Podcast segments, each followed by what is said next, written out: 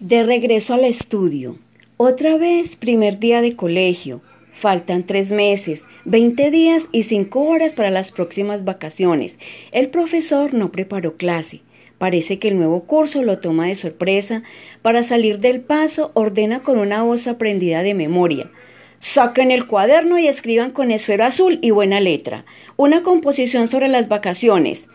Mínimo una hoja por lado y lado sin saltar renglón. Ojo con la ortografía y la puntuación. Tienen 45 minutos. ¿Hay preguntas? Nadie tiene preguntas ni respuestas, solo una mano que no obedece órdenes porque viene de vacaciones y un cuaderno rayado de 100 páginas que hoy se estrena con el viejo tema de todos los años.